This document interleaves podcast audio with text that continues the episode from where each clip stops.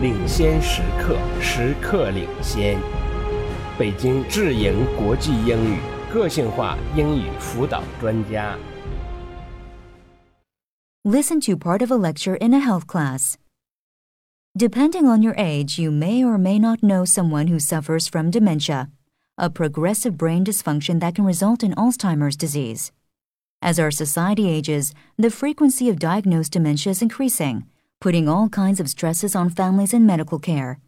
With half of the world's population over 50 and often caring for older parents suffering from dementia, not surprisingly, there is a lot of interest in this tragic condition. Each person will experience dementia in his or her own way, but there will usually be a decline in memory, reasoning, and communication skills. The person may at first appear just confused and not themselves. However, if this forgetfulness continues and results in behavioral changes or mood swings, then there is clear cause for concern. Studies show that people don't really have to start worrying about signs of memory loss until they are around 65. By the time people are in their mid 80s, the likelihood of not remembering what was just said a second ago or where they left the car keys can increase by 20%. Depending on the luck of the gene pool, one out of every three people who make it to 90 will probably be suffering from moderate to severe dementia. The signs that gave better medicine and food, thereby increasing the average male lifespan from 65 to 80 years in the last century, and in women 82, is also discovering drugs and therapies to treat dementia. For example, drugs are already available to treat some people in the early to middle stages of Alzheimer's disease. An early diagnosis can possibly arrest the disease or at best stabilize it. However, don't expect the person exhibiting signs of confused thinking to go for testing.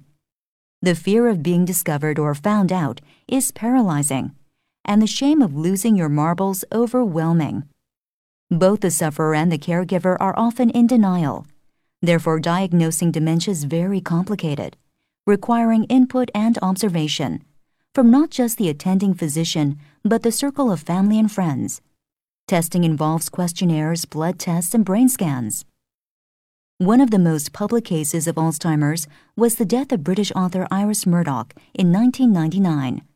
Her decline was first captured in a book by her husband, and then on screen in 2001 by actors Kate Winslet and Judi Dench.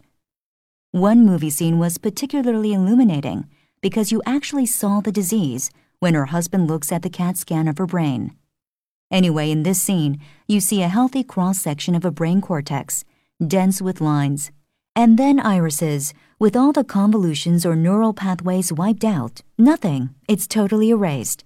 This brilliant mind has been completely erased by the disease.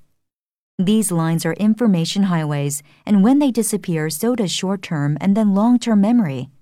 Dementia is a cruel, cruel disease where the individual is still in a healthy body but not of a healthy mind.